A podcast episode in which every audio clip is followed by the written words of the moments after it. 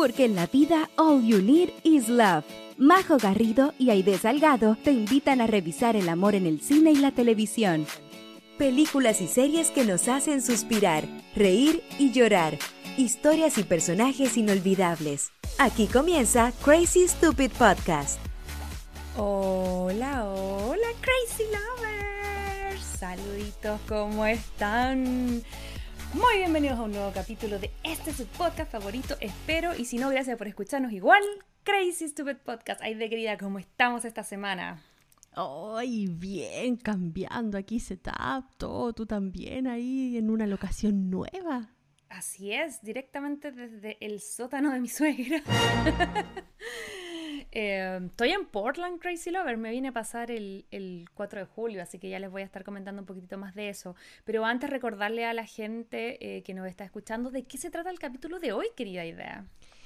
Esta semana vamos a hablar de una película que a mí personalmente me gusta mucho. Sé que muchos les cuesta entenderla un poquito y ahí estuvimos hablando en pauta con la Majo que estaba media rara, pero a mí me encanta. Yo la he visto varias veces y de verdad la gozo y es La casa en el lago con la maravillosa Sandra Bullock y el hermoso, estupendo, que nunca envejece, buena persona, ¿qué más se puede decir de este hombre?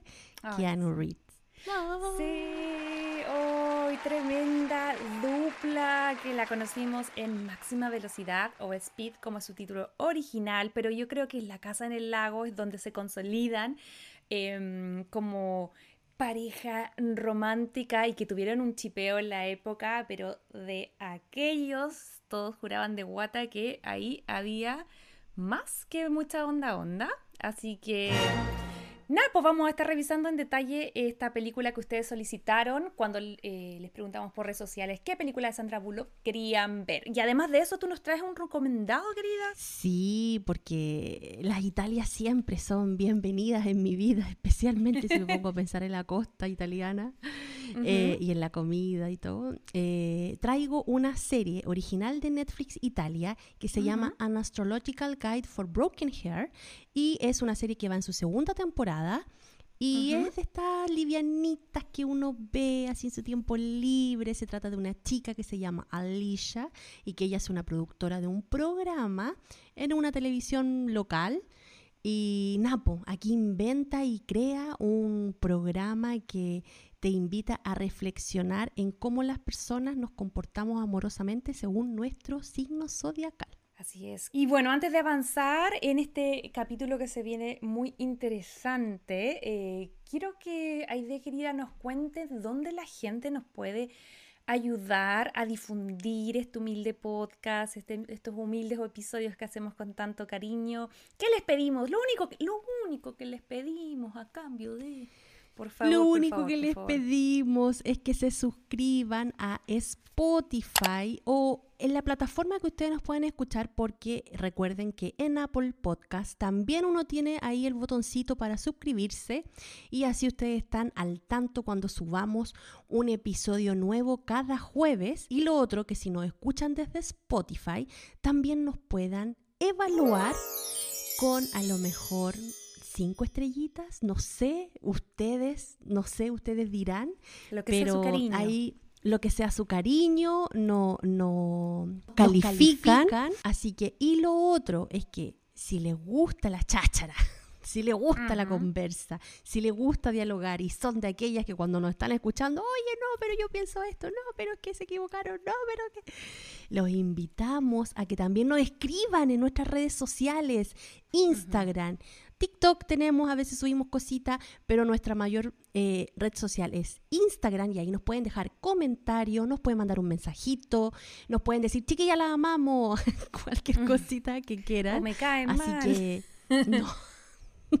Hasta ahora tenemos pura gente que no, que no echa flores, así que mira, no, no llamemos a los haters que mira que si lo decís tres veces aparece. bueno, la cosa es que los invitamos a que revisen nuestras redes sociales y también que nos busquen en YouTube. Tenemos algunos episodios de la primera y segunda temporada publicados y eh, si quieren saber un poquito más de nosotras también pueden encontrar información en crazystupidpodcast.com. creo que eso era todo, ¿no? El único que agregar es que recuerden que nos pueden ver y escuchar porque somos un video podcast. Eh, así que nada, pues pasado todos estos anuncios, como siempre. Eh, Aide querida, tengo que preguntarte cómo estuvo esta semana acá en los Estados Unidos. Eh, Estuvimos de fiesta, fue el 18 de septiembre de los gringos, como dicen por ahí, 4 de julio, ¿cómo lo pasaste? ¿Qué hiciste?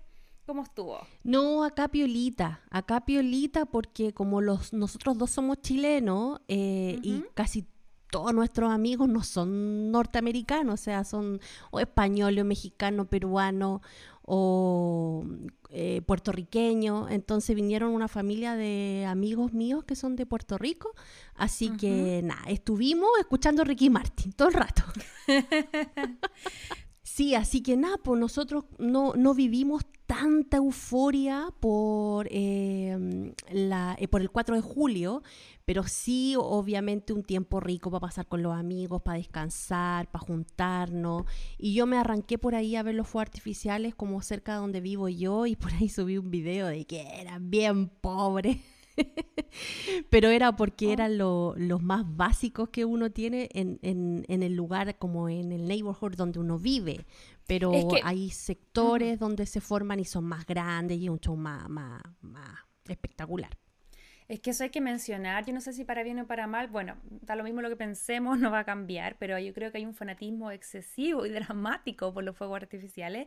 Y cuando uno piensa en Chile en, eh, en, em, show pirotécnico, uno sabe que son hechos por profesionales, para Año Nuevo, para algún evento especial. Eh, acá no, acá el 4 de julio es el día de los fireworks, tanto que hasta Katy Perry hizo una canción. Voy a poner la canción aquí. Eh, y, y, nada, pues acá, acá igual es medio peligroso salir porque siento yo que eh, los tiran toda la gente, los venden, son ilegales, pero en todos lados los venden. Entonces los, los fuertes es que una vez son tirados de las casas, son familias, son gente carreteando, lo cual hasta el momento me ha sido un poco complejo de, de entender. No lo comparto, pero bueno, ya está, ojalá que nadie se salga herido. Em, pero sí estuvo entretenido igual ir a verlo. Nosotros lo vimos en la playa porque estuvimos, bueno, todavía estoy en Oregon, estoy en este momento en Portland, en la casa de mi suegra, pero el fin de semana pasado nos fuimos además a la playa de Oregon eh, a pasar ahí unos días en familia con unos amigos, a vivir el 18, el 18 de septiembre, estoy clarísima. Eh, eh, a vivir el 4 de julio así como full en muy me sentí muy en Chile en el sentido de que era como fin de semana en la playa, eh, la gente se reunía en familia. Al final hay, hay cosas que siento yo que son las mismas, ¿cachai? Como que a lo mejor el tipo de comida es distinta o al... Pero al final las ganas de, de, juntarte en familia y celebrar son más o menos las mismas. Y estuvimos haciendo cosas bien entretenidas, en verdad. Qué rico igual, pues qué rico que podáis tenerlo. Y, y, a pesar que las dos somos chilenas viviendo en Estados Unidos, yo sé que tú viví el 4 de julio totalmente distinto como lo vivo yo, así que bacán igual. Yo creo que tiene que ver algo, es muy, es muy loco, pero siento yo desde que tengo la ciudadanía de Estados Unidos como que le agarré más cariño. Yo debo admitir que uno dice, ya, bueno, son... Eh, cosas que son papeles al final del día. Yo siempre nací y me voy a morir chilena, eh, pero creo yo que, hay algo, yo, yo insisto, hay algo que cambió en los últimos dos em, años que igual me entusiasma muchísimo más que antes. Yo, antes yo me acuerdo que lo hacía solo por, por John porque sentía que John se viste de guaso, baila cueca, eh, hace empanadas, ¿cachai? Entonces era como, yo le ponía la cara así de cara por ponerme una polera a Estados Unidos, ¿cachai? Entonces como que en el último tiempo he intentado ponerle más ganas. Pero este año fue entretenido. Fuimos a un, como estábamos en la playa, fuimos a un parade, que es como un desfile, y era muy entretenido porque iba pasando la gente en un pueblito chiquitito que se llama Cannon Beach, em, que a lo mejor alguien de los antiguos eh, puede ubicar como esa zona de Oregon porque fue, bueno, no en Cannon Beach, pero en Astoria donde grabaron los Goonies, que probablemente a la gente nueva no le hace nada de ruido, pero si usted es fanático de Stranger Things y de los hermanos Duffer, todo lo que inspiró, o mucho de lo que inspiró Stranger Things son eh, Los Goonies, que es una película de los 80, y, y, estuvo entretenido porque como que estaban todas las locaciones ahí. Em, pero igual es un pueblito de playa en medio de la nada. Eh, pero fue entretenido el, el, el, poder pasar el 4 de julio ahí porque ah, la familia hacían carro alegórico, no había nadie famoso ni nadie glamoroso como Nueva York o LA o lo que sea. Entonces pasaban la misma familia. Entonces como que las familias se hacían como... Em, vestuario, ¿cachai? Se, se, disfrazaban, hacían cosas temáticas y después que te era tan chiquitito y pobre el desfile que apenas terminaba como de pasar por tu casa, tú te unías al desfile. Entonces en algún momento todo el pueblo desfilaba, así que ahí nos pusimos ahí, eh, nos encontramos con amigos, estuvo muy entretenido, vimos el fuego artificial en la playa, obviamente mucho eh, barbecue, hamburguesa, eh, no, tuvo, tuvo entretenido. Em, lo que sí siento yo que no puedo dejar de mencionar dos cosas, pese a que lo pasé súper bien y estuvo muy, muy, muy, muy eh, bonita la celebración que tuve, creo yo que se sentía en el ambiente dos cosas. La primera, como el hecho de celebrar, pero también decir, em, hay mucho que arreglar, sobre todo con lo que pasó hace unas semanas atrás con el tema de la Corte Suprema y y la derogación, y la derogación de, de esa ley que permitía en el fondo antes que los abortos fueran legales a nivel, entre comillas, nacional y ahora depende de cada estado. Eh, pero además creo yo que hay un pesar eh, con el, al día siguiente em, con lo que pasó con los tiroteos. Que yo creo que no puedo dejar de mencionarlo porque para mí nunca va a ser normal. Hubo como alrededor de seis diferentes. Eh, murieron 60 personas, lo cual lo encuentro, pero así eh, horrible. Y no dejo de pensar que era gente que fue un desfile igual que el que nosotros fuimos y no volvió a la casa. Así que ha sido súper extraño esta semana porque es como felicidad, entretención, pero a la vez también, pucha que hay cosas que hacer y arreglar en este país. Sí, es súper fuerte eso y hubo varias gente de Hollywood que yo vi que estaban como tristes y protestando por lo mismo, entonces no recuerdo a una actriz famosa, vi que decía así como no hay nada que celebrar, ¿cachai? Así como que casi le da vergüenza que estuviera la gente celebrando después de esos dos acontecimientos que en realidad han marcado como la agenda eh, política y social de este país ahora, bueno, los tiroteos siempre la marcan, pero en realidad lo del aborto eh, está fuerte el tema. Sí, es difícil a la gente explicarle bien en detalle si es que no entienden por qué, si era ilegal o ilegal. En Estados Unidos, a grandes rasgos, funciona un poco distinto a Chile. Está, bueno, la constitución que no se ha movido eh, desde su fundación. Y lo que sí se hace, que cuando, por lo que yo entiendo, es que cuando hay algunos casos em, que en un caso en particular se demuestra que existe un derecho que les correspondería a todos, lo que se hace es que esta persona gana ese juicio, pero además eso se vuelve como una especie de ley para el resto. Y eso era lo que había pasado con el tema del aborto, que había ganado un juicio muy específico, por eso son los nombres que tiene, eh, que se refiere al juicio específico de los 70, y que eso hizo que el aborto fuera legal en todo Estados Unidos. Lo que pasó ahora fue que eh, la Corte Suprema dijo, no, no, no, no, eso es inconstitucional, y lo saca. Y como los, como Estados Unidos, a diferencia de otros países, tiene leyes estatales y leyes nacionales, a grandes rasgos ahora depende de cada estado y de sus autoridades eh, si lo hace legal o no legal, porque ya no existe nada eh, que sea uniforme para todo el país. Entonces eso es lo que va a poner básicamente en riesgo a muchísimas, muchísimas mujeres. Ahora, creo yo que lo que se venga para adelante es, eh, es, la reacción. Este es uno de los tres poderes. Se supone que por algo es tripartito, al igual que Chile. Espero que el Ejecutivo y el Legislativo hagan algo al respecto. Y nada, pues una de esas sirve para impulsar una verdadera ley eh, en el Congreso que estipule y que mejore las condiciones para que no sea algo tan fácilmente de levantar como que cuatro o cinco personas eh, puedan afectar el futuro de 300 millones de personas, básicamente. Pero anyway, sorry, tenía que decirlo porque no se puede vivir en este país y ser mujer sin no tener una opinión al respecto. Sí. Sí, totalmente. Pasando a un tema más agradable, esta semana se estrenó Mr. Malcolm's List y es una película que está basada en una novela que salió el 2020 y eh, nada, pues acá la estrenaron ya en los cines eh, y yo creo que esta semana la voy a ir a ver. Y obviamente trata de este amor de época. La misma directora, que es Emma Holly Jones, la catalogó como una romcom de época. Y obviamente es como que si mezcláramos los Bridgerton y los libros de Jane Austen, ahí hacen los dos un hijo y sale esta, esta película, esta historia en donde podemos a lo mejor tener un Mr. Darcy, porque Mr. Malcolm es como bien especial también. Así que nada, yo quiero puro verla. De verdad, he visto entrevistas de la, de la directora, que a todo esto ella dice que le encantan las series de época. De hecho, ella se llama Emma y ella dice que está como destinada a su vida a hacer este mm. tipo de películas porque ella se llama Emma por el libro de Emma de Jane Austen. Así que no, ella está mm. muy envuelta en, esta, en este mundo. ¿De qué se trata? Mr. Malcolm, bueno, está basada en una novela de Susan Alain, que ella escribió este libro el 2020 y se trata de un chico, o sea, de un caballero en realidad del tiempo de la regencia también, que se llama Mr. Malcolm, y él está buscando novia. Entonces, como está buscando novia, hay una chiquilla que se encarga de hacerle como la lista de las novias o de las futuras posibles candidatas para que él se case. Y obviamente aquí pasan una que otra cosa, cuchucheo y no sé qué, y al final, pues la chiquilla que uno menos esperaba parece que es la que ahí hace su, ¿cómo se llama? Su entrada con, con Mr. Malcolm y lo deja flechado.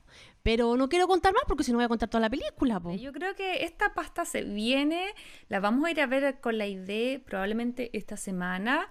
Eh, pero vamos a estar a la espera. Las vamos a esperar, eh, Crazy Lovers, porque sabemos que no está em, eh, todavía disponible, en, pero es cosa de tiempo y apenas estén todos los cines, sí o sí la tenemos que revisar porque tiene toda la pinta de que nos va a venir a suplir un poquitito las ansias que tenemos de Bridgerton. Tal vez podemos dividir el medio año dando juego con Bridgerton, medio año dando juego con The Malcolm o Mr. Malcolm List. Podría ser, Así que yo creo que la próxima semana, Crazy Lovers, le vamos a estar trayendo a lo mejor nuestra opinión sincera. Y nada, apenas sepamos que la están estrenando en Chile, obviamente nosotros le vamos a estar avisando. Así es, porque la idea aquí es que sea un microtráfico de romance. ustedes nos recomiendan cosas, nosotros les recomendamos a ustedes y ustedes nos hicieron una tremenda recomendación de la cual hicimos un exitoso capítulo la semana pasada. Eh, ya con esta música saben que estamos hablando, por supuesto, de la temporada 1 de Outlander, que prendió como pasto seco. Y... ¡Qué buen capítulo! Todo Eh, prendió como pasto seco la idea de hacer los, vivos y también de seguir ir revisando las, otras temporadas. Pero les estuvimos preguntando, eh, a partir de un, de un reel que hicimos, ¿qué es lo que hacía a Jamie Fraser el mejor personaje?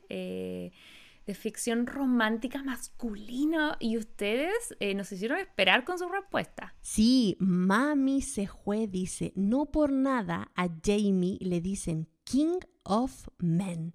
Los demás actores, mira, yo no sabía eso. Igual Jamie es súper testarudo, pero lo compensa siendo inteligente y humilde, ¿cómo no amarlo? En los libros es súper bueno para los idiomas y también hábil con las manos. ¡Ay! Vamos Javita Estelar dice, yo amo a Jamie, es noble, entregado por su familia y muchas cosas más, pero en secreto mi corazón le pertenece a Lord John. ¿Quién será Lord ahí, Ahí me desayuné, me desayuné porque yo no sabía que existía este personaje. Cuando aparezca en las siguientes temporadas, ojalá les robe el corazón. Así que estoy muy atenta cuando salga, porque si una Crazy Lover lo dijo, porque debe ser especial. Y si se llama John, ya tiene mi corazón. Oh, mi Abejorra dice, me encanta que se hayan vuelto unas Jamie Lovers. Para mí es mi héroe romántico número uno por todas las razones que han nombrado. Además, es de mente súper abierta para su época. Respeta a las mujeres, protege a los niños, es educado, habla varios idiomas, tiene buen corazón, resiliente y ama con todo a Claire. Y como si eso fuera poco, es guapísimo. Pucha, bravo. No, si Jamie es el mejor personaje romántico. Sí, es verdad. Es verdad. Eh, hay varios que están ahí y le pisan los talones, pero yo creo que este, este es bien completo. Y me parece porque Abejorra es una crazy lover y que no conocemos en persona, pero que sabemos que vive en Australia, me parece, y que es de las entusiastas del podcast, siempre nos escribe. Y cuando vi este capítulo lo empezó a mandar así un pa, pa, pa, pa, como que Ah, eh, Crazy Laura Bejorra eh, había estado como investigando toda su vida, estaba absolutamente listo para este capítulo y nos mandó mucha información interesante que les quiero compartir. Y entre ellas eh, les voy a dejar una cuenta en Instagram que nos dejó que se llama Outlander Obsessed que es em, para los que no están haciendo, viendo como video podcast, pueden revisar el perfil. Y eh, este perfil em, son unas fanáticas de Outlander que eh, ya no llevan ventaja y se fueron a hacer el tour de Outlander. ¿Te acuerdas que nos habían dicho que existía?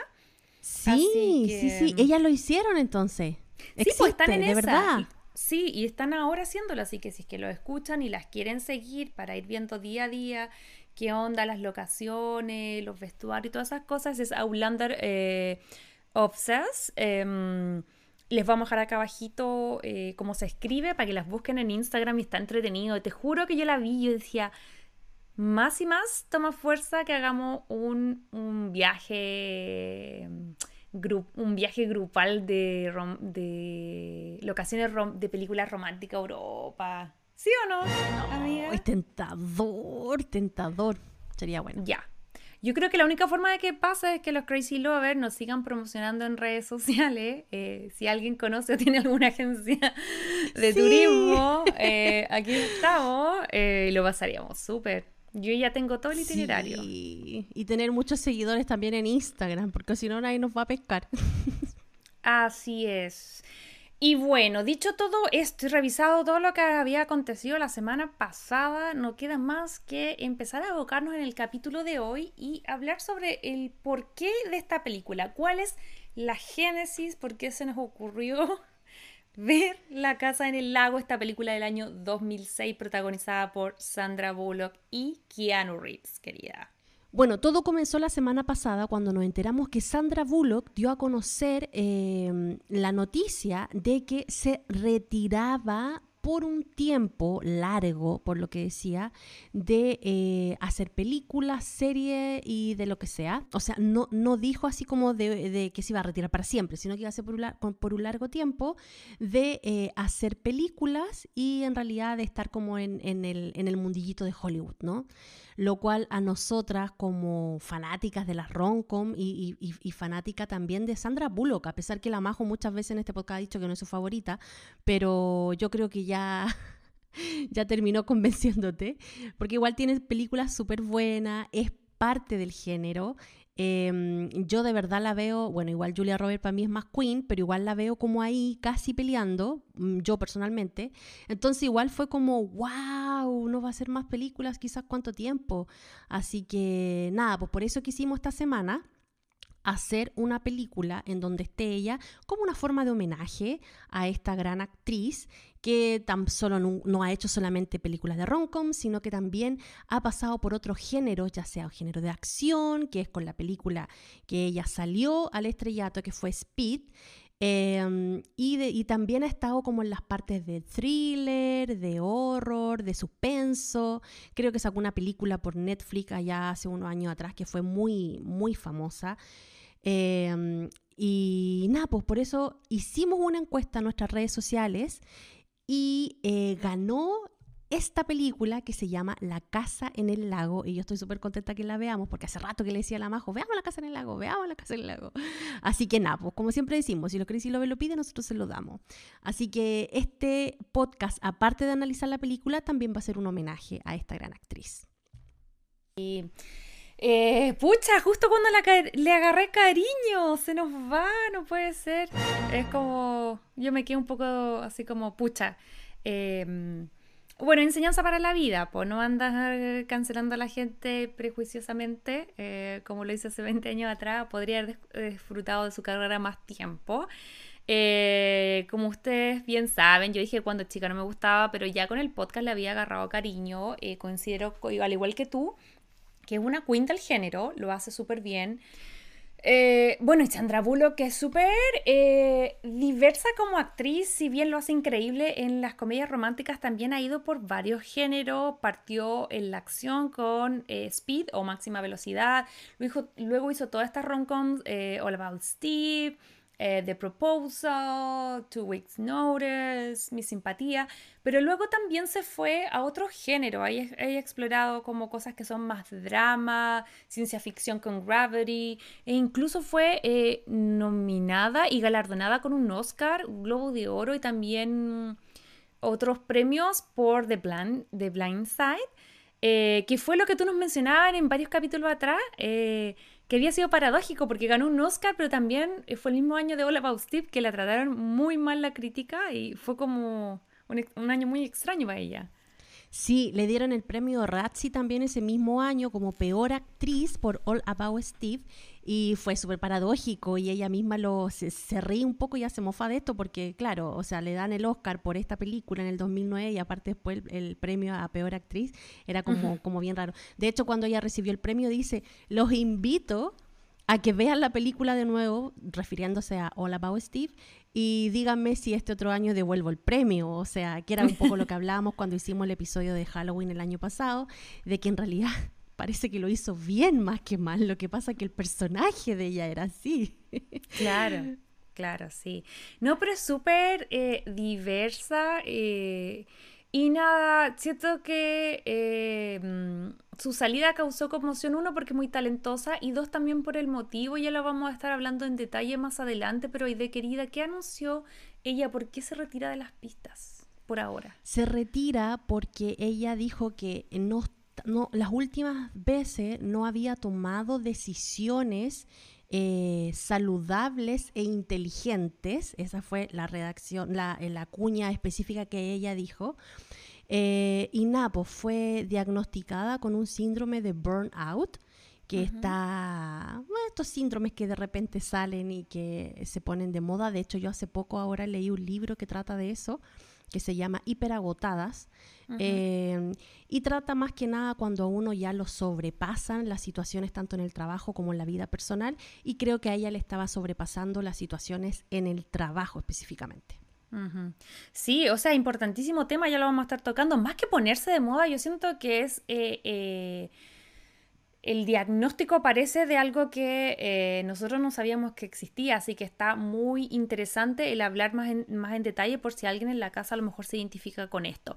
Eh, pero bueno, lo primero es lo primero, y la gente está aquí no por una consulta psicológica, sino que está aquí porque quiere ver y escuchar eh, el resumen de esta película, así que hay de querida, ¿por qué mejor no nos vamos de una a esta? El resumen de mi mejor amiga. La casa en el lago, esta película del año 2006, como bien les decíamos antes, dirigida por Alejandro Agresti, que es un director argentino, guion de David Adburn, que es una adaptación, el guion original es de eh, Eun Jong Kim, no sé si lo pronuncio bien, y Ni Young, y el reparto es Keanu Reeves en el papel de Alex Wyler, Sandra Bullock como Kate Foster, eh, y bueno, ahí vienen unos secundarios, los papás de, como Christopher Plummer, que es también un actor muy importante, que nace de Simon Wyler, el papá de Alex, Evan Mons Barnes, que es Henry, el hermano de Alex, y bueno, yo creo que aunque no está con créditos, yo diría que la casa querida es como otro personaje importantísimo. Y Jack. Jack también es súper importante dentro de la trama. O sea, el perrito, por, por favor. Aparte que el, perrito. tiene ahí una clave de algo muy simbólico entre ellos dos. Así es. Así que, bueno, esta película lo primero que eh, nos presenta es eh, a Kate, quien es una chica interpretada por Sandra Bullock que se está cambiando de su casa en el lago. Al parecer nos insinúan que se está cambiando hasta la ciudad. Así que antes de irse, eh, decide dejar una nota en el buzón de correo, que acá es muy típico en Estados Unidos, que están estos correitos donde uno ahí deja la correspondencia, y ella le deja una notita eh, a la persona que vaya a vivir después que ella, donde le da su dirección porque eh, por si le llega alguna cuenta, algún correo, algún aviso de embargo, no sé, alguna cosa loca. Así que así parte la película. La Sandra deja esa notita, pesca su botito y se va.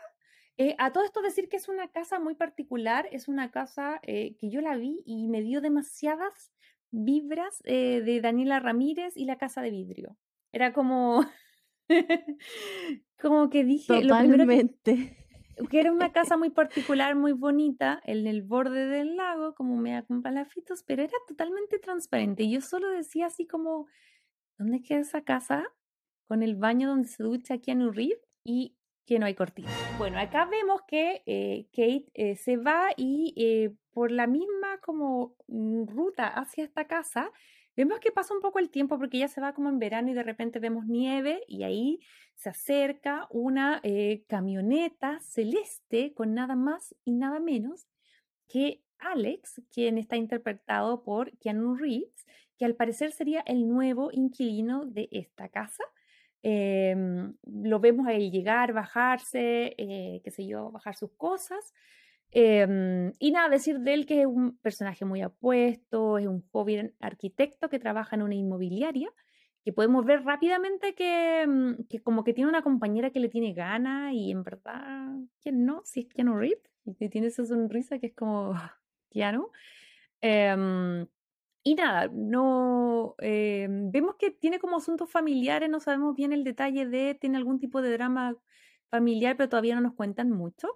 Em, pero bueno, la cosa es que él llega a vivir a esta casa eh, y lo primero que le parece así como medio extraño es que aparece, pero así de la nada, un perro, así como, y se le mete en la casa, entonces va como, ya, em, bueno, será. Em, y dice ya, bueno, casa nueva, perro nuevo, da lo mismo. La cosa es que em, cuando está ahí eh, arreglando las cosas para este super buzón y encuentra la carta que le había dejado Kate. Em, y esta decía más o menos así, querido siguiente inquilino, espero que disfrutes su estadía en esta casa tanto como yo lo hice. Informé al correo el cambio de domicilio, pero ya sabes cómo son las cosas. A veces eh, se complica. Si llegara algo a mi nombre, por favor puede enviarlo a la siguiente dirección. Además, le pido mil disculpas por las huellas de perro en la entrada y la caja en el ático. Ambas estaban ahí cuando llegué. En ese momento, Alex como que va al, muelle que conecta con la casa y no había ninguna huella de perro. Y después se va al ático y no había ninguna caja. Em, y ahí queda cachudo, pero bueno, esa la señora se había equivocado. Y creo que de las cosas que también le llama más la atención un poco es como la fecha, pero él piensa así como, ah, ya, esta señora se equivocó. Igual ahí es como el primer así como, mm, ya no estaba la caja, no estaba la agüita de perro pero después llega un perro y nosotros como espectadores, yo siento que es como el primer, así como, ¡ting! que se nos prende una ampolletita, porque este perro medio loco que llegaba así como eh, de la calle, igual se parecía un poquitito a otro perro que ya habíamos visto por ahí en la película. Pero anyway, la cosa es que eh, esto avanza y volvemos a Kate, quien ahora nos cuenta un poquito más de su vida en la ciudad. Ella inicia un nuevo trabajo eh, como médico en un hospital, tiene a su colega Ana, que es como su... No sé si se conocían de antes o no, pero se hacen amiguis al tiro y ella le ayuda un poquitito a adaptarse en el nuevo ambiente laboral. Es ahí cuando eh, en uno de estos breaks, mm, como... Mm, porque la veo un poco depresiva, porque como que al parecer ella era mucho más feliz en el, en el, en el lago, en la, afuera de la ciudad, y como que la ciudad la tenía media depre. La cosa es que en una de esas ella eh, decide tomarse un break para almorzar y se va a almorzar con la mamá. Y están ahí conversando la vida, porque al parecer el papá había fallecido, hablan, te cuentan un poquito eso. Y están en esas cuando de repente presencian un accidente automovilístico. Y ahí es cuando nosotros nos damos cuenta que es como que mm, Kate es así como una eh, médico así súper como full eh, rescatista porque va y trata de salvarlo y todo, pero lamentablemente ese hombre fallece eh, como atropellado, entonces ella igual se queda como mea depre. Y está en esa mea depre eh, cuando la amiga le dice, ya, pero mira, ¿por qué mejor andarte una vuelta? Porque ser médico eh, a veces tiene días buenos y los días malos son así, onda, cuando no podéis salvar a alguien. Entonces, ella recuerda su lugar feliz, que su lugar feliz era su casa en el lago. Entonces, em, se va a dar una vuelta ahí con el perro y aquí viene como el momento que necesito que lo conversemos ahí de que el tema del el buzón ella va y abre el buzón y había, le habían contestado. Y era Keanu que le decía que no, que no había encontrado las cosas que ella decía y que em, eh, se había equivocado, parece, porque no, las fechas no coincidían. Y aquí aparece un tema que por favor necesito help porque yo no sé si lo entendí bien o no lo entendí bien. Y es el bendito o maldito buzón de correo. Porque aquí empiezan a mandarse correitos, pero lo que nosotros nos empieza a saltar la duda es que ya, hasta ese momento lo habíamos visto en distintos lugares físicos, pero ahora al parecer estarían en el mismo lugar, pero tal vez en un tiempo distinto. Claro, o sea, el buzón era como el buzón mágico eh, y se respondían así como las cartas de inmediato, pues como que los dos estaban en el mismo lugar físicamente, pero ninguno se veía con el otro y solamente en el buzón aparecían cartas nuevas cuando se levantaba como la palanquita de que tiene un nuevo mail o, ya lo leyó y cosas así. Entonces ahí ya la cosa se empieza a poner como, hmm, mega rara. Y como ahí nos Macondo, Sí, y ahí como que siento que ahí se nos fue realismo mágico. Y ahí nos enteramos de que, claro, ella está en el 2006 y él está en el 2004. Entonces, ahí nosotros decimos, esta película se trae magia. Esta película se trae fantasía. No es una película romántica cualquiera. Esta película trae muchas dudas. ¿Las resolverá? Esta película trae muchos hoyos negros. ¿Podrá que salir Es que sabéis que ya cuando estáis presente a esa premisa que te muestra un poco, que es lo mismo que tú me hablabas de Ulander la, el, episodio pasado. O sea, si tú compráis que una loca se traspasa por entre medio de una piedra, o sea, no, no, no podéis cuestionar la perfección de un hombre. Yo digo, ya, sí, te di el beneficio de la duda. Pero aquí es lo mismo, po. o sea, si ya estáis comprando de que hay dos tipos que se comunican en el tiempo a través de un buzón, con unas cartitas, o sea, ya tenéis que comprar todo ya. Sí, en realidad, si uno compra, compra todo, pero yo tengo ahí algo que me hace demasiado ruido, pero me voy a explayar más adelante. Así que sigamos por ahora. Como bien decía la Aide, la Kate, eh, igual al principio está aquí los dos como que onda, porque igual extraño, no es como, ah, eh, me llegó una carta de Europa, de China, de otro lado. Esto es como me llegó una carta de otro tiempo. Así que ahí se pone también un poco interesante se empiezan a mandar así como cartitas, como... Igual yo siento que ellos, por eso yo digo que esta película es realismo mágico, porque como que siento que todos se suben a este barco muy fácil, que igual eso está bien, ¿cachai? Como que, ah, ya, eres de otro año, ya, bacán. Eh, ¿Cómo está el otro año? No, más o menos igual, porque obviamente le pregunta al futuro como, ah, más o menos igual. Um, eh, después le cuenta a la mamá, la mamá también le encuentra, ah, ya, sí, normal. Le, le, cuentan al hermano, le cuentan normal. Así que. eso, sí que era como raro, porque le contó a la mamá y la mamá le salió con que, ay, sí, cuando yo era joven me enamoré de un muchacho, no sé, y contaba una historia nada que ver. Y decía, señora, su hija le está diciendo que está conversando con alguien de otro tiempo. Tiene que llamar al psicólogo. Así como, no sé. Anyway, pero elijamos creer. Yo a mí me gusta así ese argumento, yo elijo creer. Eh, y nada, pues aquí ya empieza la parte que nos gusta a nosotros los Crazy Lovers, la parte del romance, porque acá ya nos queda en evidencia que estamos hablando de una película de viaje en el tiempo, pero también nuestros protagonistas, más allá de tener que descifrar algo cambiar el futuro, encontrar algo, más que nada se nos van a poner en la onda onda como de las cartas, se nos van a poner vintage y nos van a, se van a empezar a mandar cartitas. Al principio era como, oh, cuéntame un poquito del futuro y del pasado y después ya la cosa se pone así coquetona for real. Yo ahí em, decía lo mismo que digo siempre cuando hablamos de cosas del tiempo. Dame los números del loto, dame los números de la lotería, del kilo, no sé. Igual me parecía interesante, mira, lo que yo sí le doy a esta película, para que no piensen que la estoy a destruir, si solamente hay algo que, que, no me cuajó, pero, pero sí le doy a esta película algo muy interesante, que era están estos dos personajes que ya sabemos que todo, hasta ese momento no habían hecho creer que el primer habitante de la casa era Sandra y el segundo era Keanu. Pero surprise, surprise, que en el fondo a lo memento era al revés eh, y, y, era Keanu quien estaba en el 2004 y Sandra, quien o sea, perdón, y Kate, quien estaba en el 2006.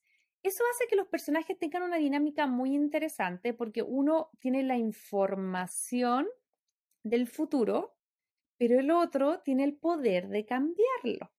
porque en el fondo, eh, al tener antecedentes, yo siento que el que está en el pasado puede hacer cosas que el del futuro eh, puede absorber, como por ejemplo eh, la, mm, la, Kate eh, le dice que echa mucho de menos la vista que tenía en el lago, que los árboles, etcétera, y ahí como que vemos que Keanu, o sea, perdón, vemos que Alex va y planta un arbolito en su año, cosa que en el 2006 cuando ya vive la mm, Kate, ya está como grande, ¿cachai?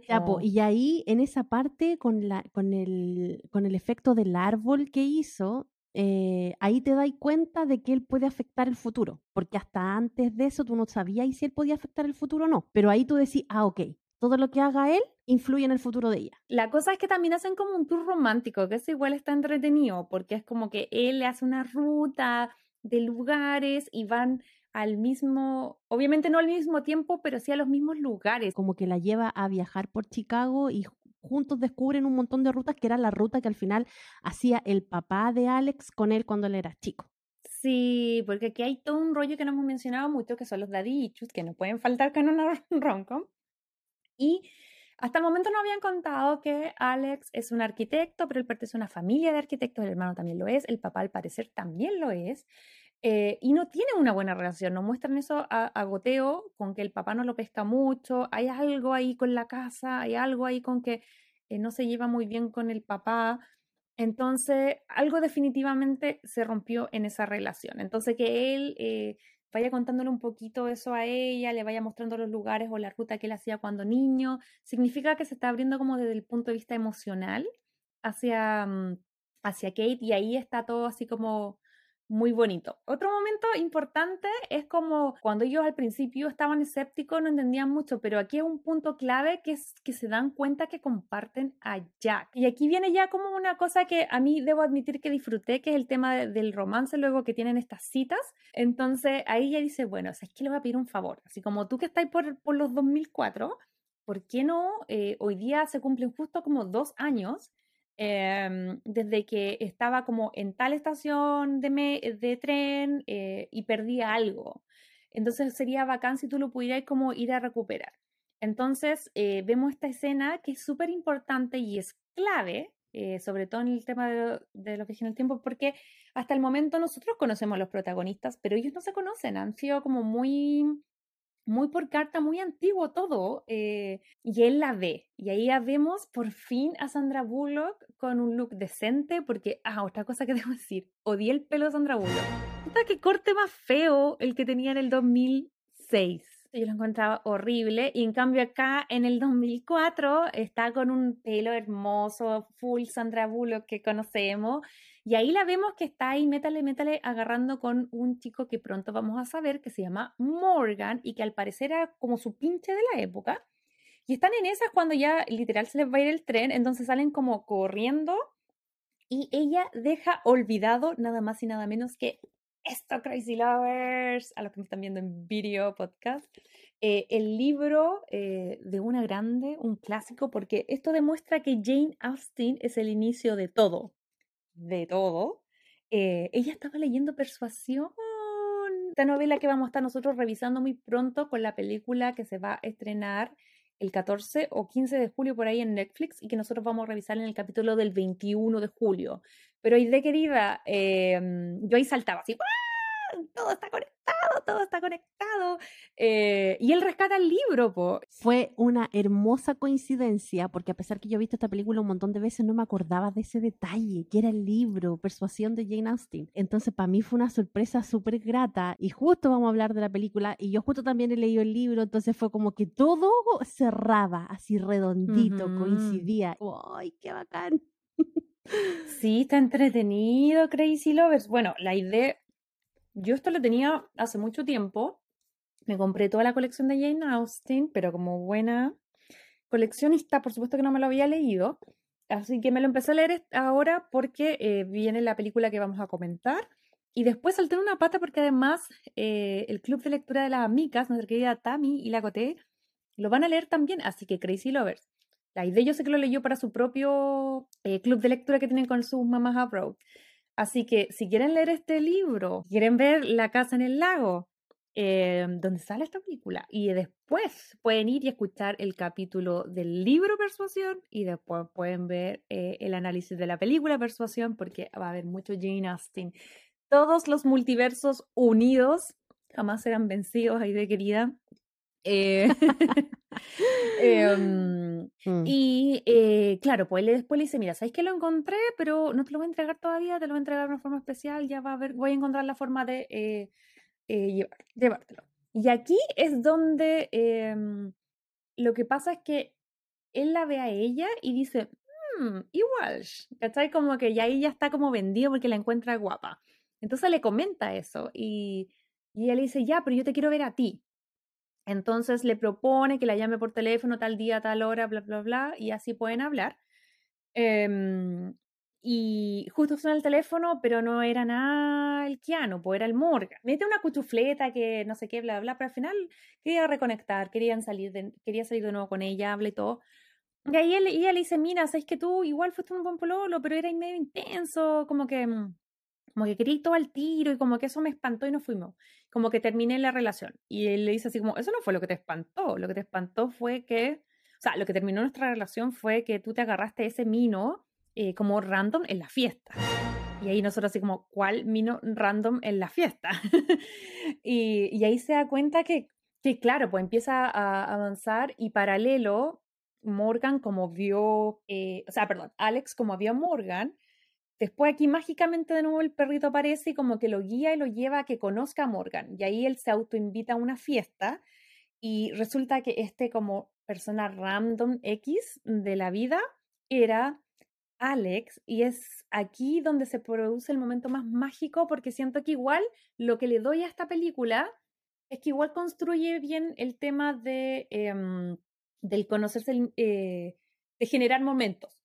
Porque tenemos toda tres cuartos de la película hablando, hablando, hablando, y este es el momento de los cubos, cuando se conocen ambos y conectan. ¿Y cómo conectan? Obviamente usando una estrategia muy parecida al Eterno Resplandor de la Muerte sin recuerdos, Em, Alex eh, dice, uy, sí, justo alguien me regaló persuasión, eh, lo estoy leyendo, bla, bla, bla, tú sabes de qué se trata. Y ahí creo yo que está súper buena la conversación que tienen porque obviamente no fue al azar la elección de este libro.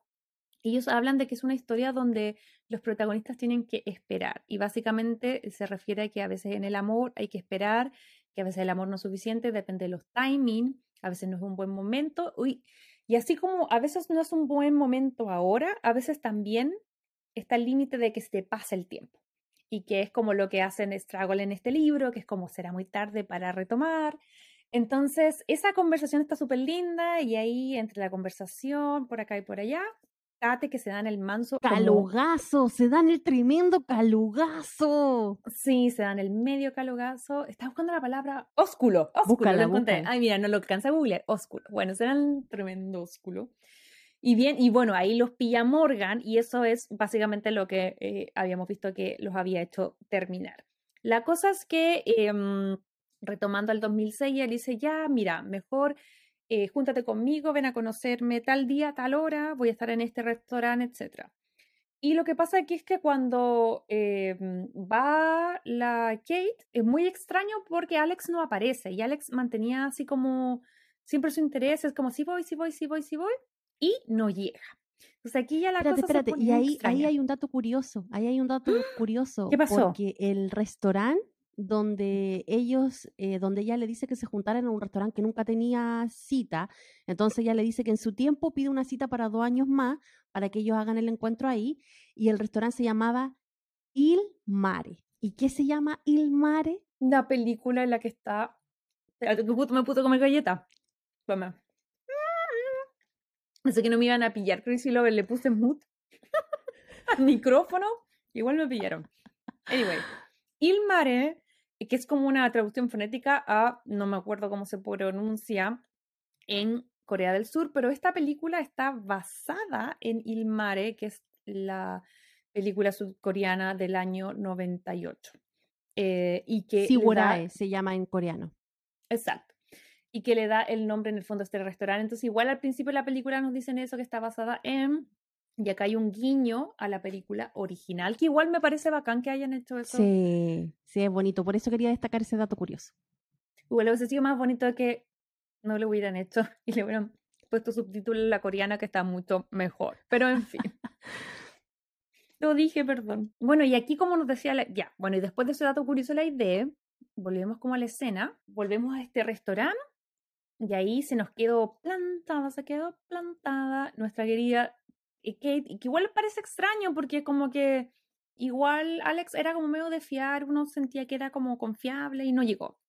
Sé, ahí también como que se prenden las, las alarmas, las alertas y todo, y paralelo siento yo que ellos empiezan a, como acercar más y más porque ella descubre a través de los expedientes de, de sus eh, pacientes en su hospital que muy pronto el papá de, em, de Alex va a fallecer.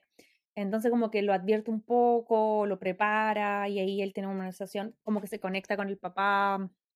Eh, y ahí descubrimos que hay todo un tema con la casa, la mamá de él, eh, porque al final ahí descubrimos que el papá de Alex había sido el arquitecto que había creado esa casa, que había todo un rollo con la mamá, que no sé si tú lo entendiste mejor que yo, yo no entendí mucho esa parte. Eso es lo que no, eh, entiendo. a ver, lo que pasa es que la mamá amaba mucho al papá y había renunciado a su vida eh, por seguirlo a él, porque era una persona que amaba su trabajo, porque él era arquitecto.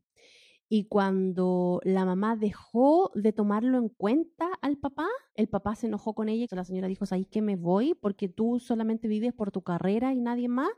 Entonces cuando la persona, cuando la señora se fue, el papá se enojó con mm. ella, no le habló nunca más. Y cuando la señora se murió, eh, los, eh, los, cabros le pidieron que el papá fuera al funeral. Y el papá le dijo no, porque ella murió el día que se fue de la casa. Entonces, por eso ah. ellos dos estaban peleados. el ah, Alex con el papá.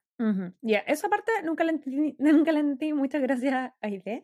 y bueno, eh, acá volviendo a la película, están como todo bien, todo bien, todo bien, y, em, pero en algún momento ahí se empiezan como a alejar, se, empiezan, se dejan de mandar cartas como por un tiempo porque ella piensa que él la plantó, entonces no le manda más cartas y el otro piensa que ella la olvidó porque no recibió más cartas, y ya, bueno, la cosa que mm, pasan como dos años y ella vuelve con Morgan, y ya es el 2008, y es ahí cuando ella están como viendo casa y llega como a un proyecto, no me acuerdo cómo se llama, pero era algo que querían poner los hermanitos, eh, Alex con su hermano, em, eh, Henry, y ahí los recibe Henry y le empieza a hablar de propiedades y ella eh, identifica un boceto de la casa del lago y le pregunta, y ahí llega a la conclusión de que Henry era el hermano de Alex y le pregunta por él y ahí le dice, no, lo que pasa es que se murió.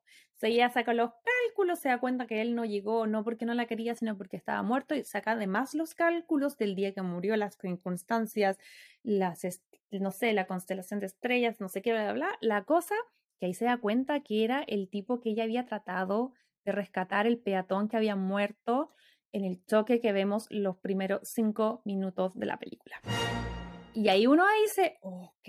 Entonces al final, em, retomando lo que va, lo que dice Persuasión, lo que habla toda esta película, ella se da cuenta de eso y, y, se va como a mandarle una carta, como que ya había dejado de mandarle carta en el buzón, y le escribe y le dice, por favor, por favor, por favor, eh, Alex, eh, si quieres, eh, si me ves tal día y tal hora, porque lo que había pasado es que él la había visto a ella, entonces como que cruzó para saludarla porque era, la, era el 2006, se podían hablar, ¿cachai? Y ahí es cuando lo atropella. Entonces le dice, por favor, por favor, por favor, si me ves este día, a esta hora, en tal lugar, este año, por favor, no me hables, no te acerques, aguanta. Y ahí le dice, espera, espera, espera, por favor, si me amas, espérame, yo te amo, nunca te lo había dicho, pero eres lo más importante para mí y si me ves, no te acerques.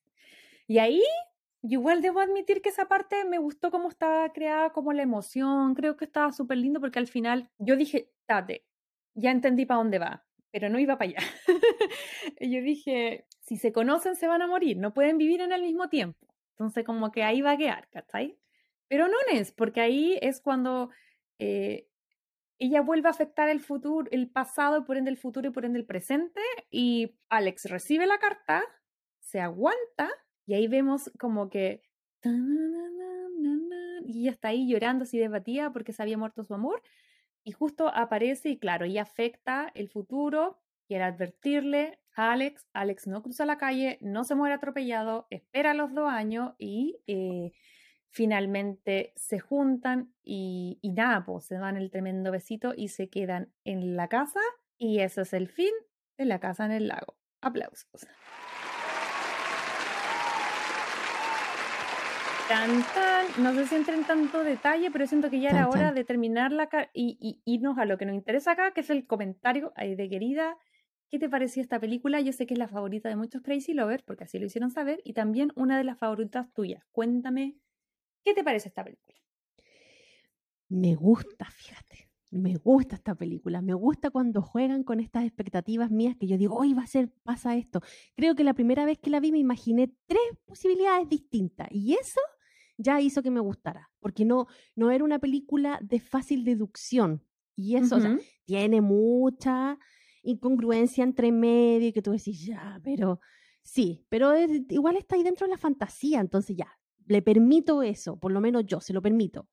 Pero me gustó porque no era fácil de predecir. Entonces, por eso yo creo que a mí me enganchó. Y tengo buenos recuerdos de esta película, porque la primera vez que la vi, la vi, bueno, con Mauricio o e, e, en un como cine que teníamos en un departamento donde yo vivía. Entonces el departamento había un sector donde uno podía llevar como su película y ponerla. Oye, pero ¿vieron la película o no la vieron? Sí, sí, sí, la vimos, sí la vimos. Y tenía como sillones y él me llevó la película y me dijo, oye, mira, tengo esta película y no sé qué. yo, ah, ya bueno, yo de verdad terminé llorando, pero a moco tendido. Yo lloraba y lloraba la última parte donde muestran de, de que ella, por favor, así como desesperada, le decía, mm. espera, espera, no cruces el final, así como con tanta angustia. De verdad, la Sandra Bullock me, me transmitió toda la angustia que tenía.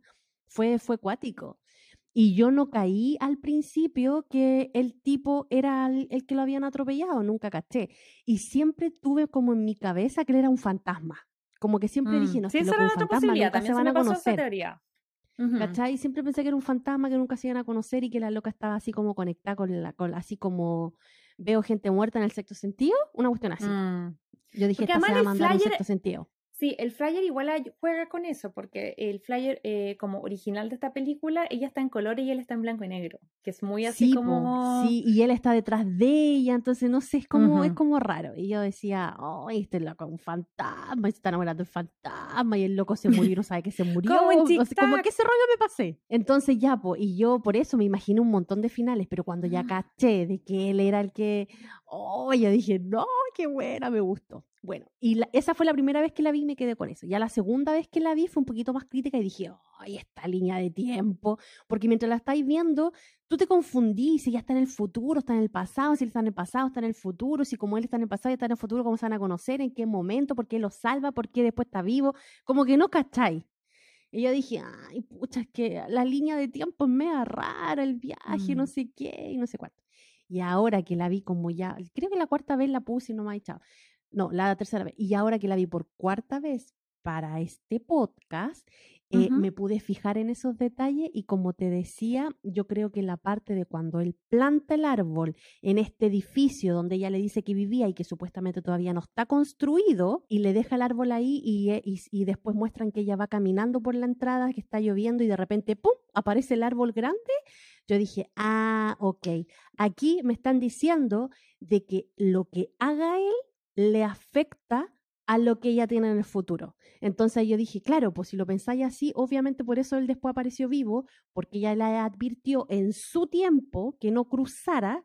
En el tiempo de ella él ya estaba muerto, pero en el tiempo mm. de él, él, puro, él pudo prevenir eso, pudo llegar después al tiempo de ella nuevamente, porque cambió eso, ¿cachai?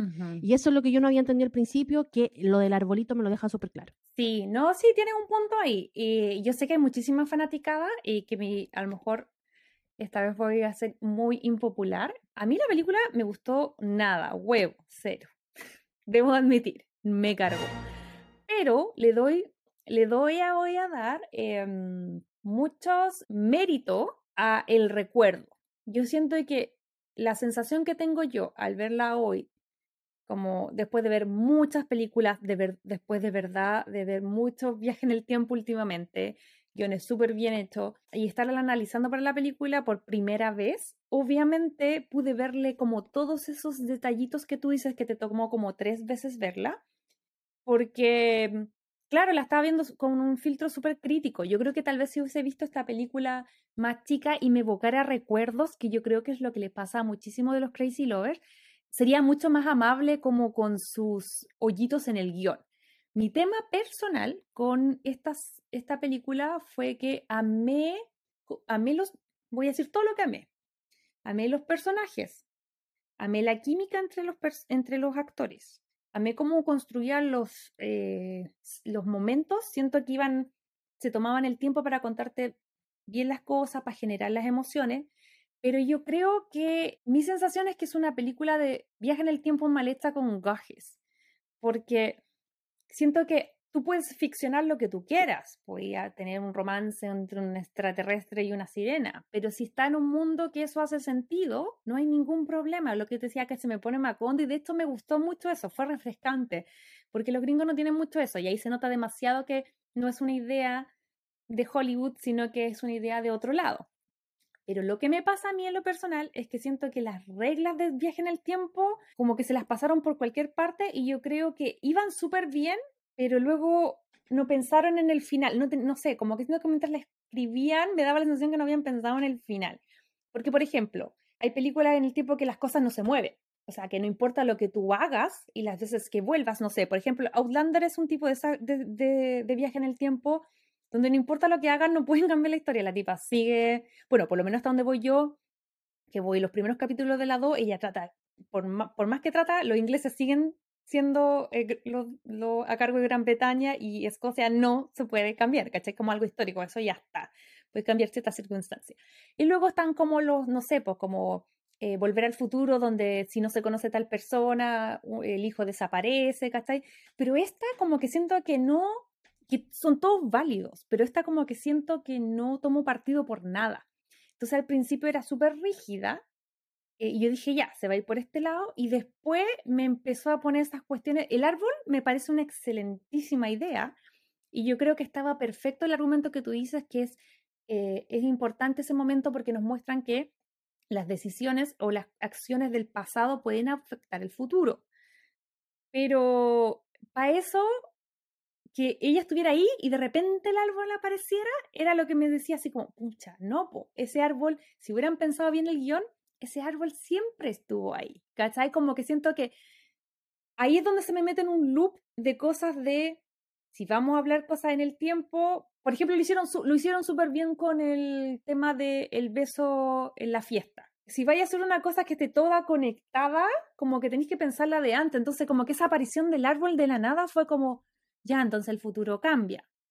Entonces después yo dije, el final es que lo mismo, que nunca se van a conocer porque si se conocen o porque es un fantasma, ya se murió, no sé qué, y después ya cambia. Entonces al final, como que siento que no es, como que lo que me faltó esta película es, si hay que explicarla y verla cuatro veces para entenderla, no es mi favorita. Dos, ah, pues me dejó más dudas al verla que al no verla. Eh, y lo último es que siento que me faltó un por qué y para qué. A mí la película me dejó más preguntas que respuestas y eso como que me complicó. Mira, ya, es que aclaremos porque, porque a lo mejor la gente va a pensar así como que, que, que todo mal, pero, pero a mí me pasa que en esta película tengo la sensación de que se plantearon la idea de viajar en el tiempo, que no es mala, lo encuentro súper entretenido, lo encuentro como un obstáculo distinto, novedoso, pero yo siento que no tenían claro el final. Esa es mi sensación y al no tener claro el final se fueron entrampando en cosas en el medio eh, que más que confundir, o sea, que más que explicar, confundía. Eh, esto es una apreciación mía. Siento que, por ejemplo, eh, en Stranger Things, que la vi hace poquito, queda súper claro, súper claro que los hermanos Taffer desde el minuto uno sabían para dónde va y probablemente sepan el final de la serie hace 10 años atrás. Ahora que se hayan demorado 4 o 5 años en ir contándote los detalles, agregando cosas, por supuesto pero una vez que terminas de ver la 4, empiezas a ver la 1 y todo tiene sentido. A diferencia de los, por ejemplo, que como ejemplo nos pusieron, qué sé yo, el, estos osos polares que nunca supimos para qué miércoles eran. Todavía yo... Mm, yo creo que nadie supera los osos polares, el oso. Claro, entonces yo creo que, por ejemplo, eso, eso me pasa un poco para ejemplificar mi molestia, porque bueno, Aide está en shock porque no me gustaba la película, eh, es que no me gustó nomás, pero sí, po, a veces siento yo que cuando uno no tiene claridad para dónde van las historias, se enreda. Y eso me pasó a mí por lo menos en esta película. Mi pregunta será, ¿la versión coreana eh, tendrá, será igual? Pucha, ahora quiero ver la versión coreana. Mira, tiro el trailer. Miren, Crazy Lover, estamos eh, revisando un trailer, mira, de la película que es del año 2000. Es que del 2000. Mm. Sí, se supone que es entre el 98 y el 2000, que se llama Il Mare, como decía la idea.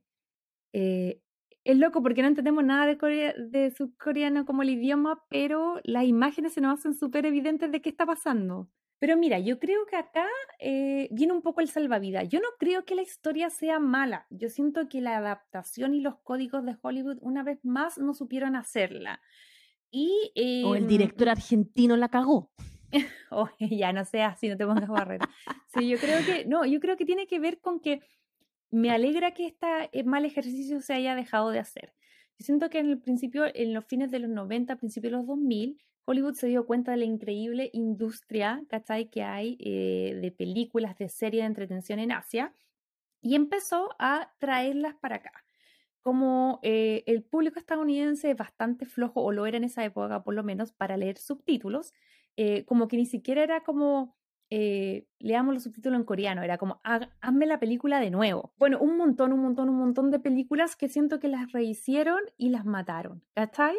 Entonces tal vez, eh, esto es una teoría, eh, a lo mejor podríamos revisar en un futuro la, la coreana, ¿cachai? Y ver si mejora, porque siento que acá hay un mundo que estaba, que tenía N potencial, que era como esta cosa de realismo mágico, de que también se explica que en el cine asiático no hay solo un género, tal vez y aquí hago un mea culpa, tal vez es mi error de, de como estoy pensando que es una película de Hollywood, estoy como con el setup de, ok, ¿qué género es este? No lo entiendo, está mal hecho. Sin embargo, en el cine asiático como que mezcla muchísimo más y eso está interesante. En Parasite uno como que sienta que es como que está en comedia, después en drama, después en thriller. Entonces sí, puede ser que ahí haya algo lost in translation, como perdido en la traducción, que no se haya logrado adaptar bien, porque también la adaptación es un arte, no todas las adaptaciones funcionan. Em, así que por ahí también puede haber algo. A mí me tincó mucho la versión asiática, creo que la deberíamos sí, Yo también, yo tengo ganas de ver la versión asiática, fíjate, porque encontré ahora en el tráiler cuando lo vi que tenía muchas más expresiones que a lo mejor ayudaban a contar la narrativa o el guion de distintas formas y que tú llevaras una percepción distinta al momento que a lo mejor estaban, estaban viviendo los protagonistas con ciertas situaciones. Entonces, yo creo que ahí también, ya a lo mejor la dupla Sandra y Keanu ya excelente porque te transmiten el, el enamoramiento, el romance, pero a lo mejor le faltó también un poquito de ayuda para leer como esa segunda línea cuando tú estás viendo una película y especialmente cuando tiene como tanto sentimiento con la cuestión del rollo del, tiempo y todo eso, puede ser que yo le doy más en realidad votos a la versión asiática. Sí. Bueno, pues ahí vamos a ver, yo creo que hay una buena solución. Eh, verla. verla. y ver eh, qué piensan los Crazy Lovers. Cuéntenos si alguien ya vio esta versión eh, y cuál es mejor, por la, la de Keanu o la original que es de Surcorea. Pero volviendo al tema de la, mm, de, las, de la dupla, quiero que me cuentes porque siento que lo que sí le doy así, pero máximo a esta película es la química que hay entre Sandra Bullock oh, eh, y Keanu Reeves. Maravilloso. ya se habían echado el ojo ahí como en, en Speed unos años antes. Sí, pues de hecho en Speed, y ahí donde contaba yo anteriormente la anécdota del perrito, que yo creo que le hicieron como un guiño ahí, que el perrito supuestamente se llamaba Jack, y el nombre del personaje en Speed de Keanu Reeves era Jack. Entonces ahí ya le hace como ah. un guiño a esta relación que tuvieron ellos en esta película. Que no olvidemos que es una película de acción y que llevó al estrellato al final a Sandra Bullock, porque ella había hecho un montón de series y películas antes, pero no había tenido eh, la fuerza que tuvo por ejemplo, Speed, porque a Speed le fue demasiado bien. Y de hecho también que sacaron después la segunda. Entonces, claro, acá en Speed la vemos ya en el apogeo y con este tremendo que yo creo que también fue como una película que destacó mucho la actuación de, de Keanu Reeves y al final ahí uno los engancha como pareja y después costó un montón soltarlo, porque tienen tanta buena química los dos que traspasan la pantalla. Sí, así es. Bueno, los dos tenían carreras antes, pero esta es en verdad para ambos como la película que como que rompe todos los récords, como que los hace súper mega conocidos. Eh, y obviamente la gente no cambia mucho, entonces eh, la opinión pública de la época obviamente lo empezó a chipear y empezó a decir, ay, que, que porque en verdad en Speed, eh, porque en, esta, en, en, en La Casa del Lago tienen química, pero es como más drama, pero en la otra como más acción, hay más momentos como de, de risitas, de miraditas que uno dice así como, mmm, parece que aquí había más que solo actuación. ¿Creís tú? ¿Qué dice, el, Internet? ¿Qué dice Google? No sé qué dice Internet, pero veamos qué dicen ellos, porque estuve revisando unas entrevistas que dieron a Ellen eh, en su show. Em, y, y, bueno, pues aquí les dejo un poquitito ahí las la, la comentamos. I don't know. But Sandra Bullock, uh, eh, she, uh, so that was her first big break with you. Yeah. And I asked her because everybody had a crush on you, if she had a crush on you then. And uh, this is what she said. I think about how sweet Keanu Reeves was and how handsome he was yeah. hard. It was really it was hard for me to like really be serious. Like he would look at me and I'd be like. Did you all get together? Did you date him? Never dated him. Really? I, there was just something about me that I guess he didn't like. That's not true. I think it's true. No. He never. He was never, probably intimidated. Not at all. Yeah. There's nothing to intimidate. I, yeah. I'm not that. Yes, you are. But we. Yeah. But I think we're probably friends for that long because we didn't. Yeah. Right. Um, is that how you do it? That's how I do it. Maybe that's why he didn't want to be with you.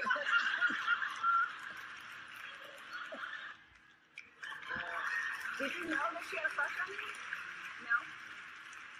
No. Did you, did she, did you? She obviously didn't know I had a crush on her. Either. Oh wow!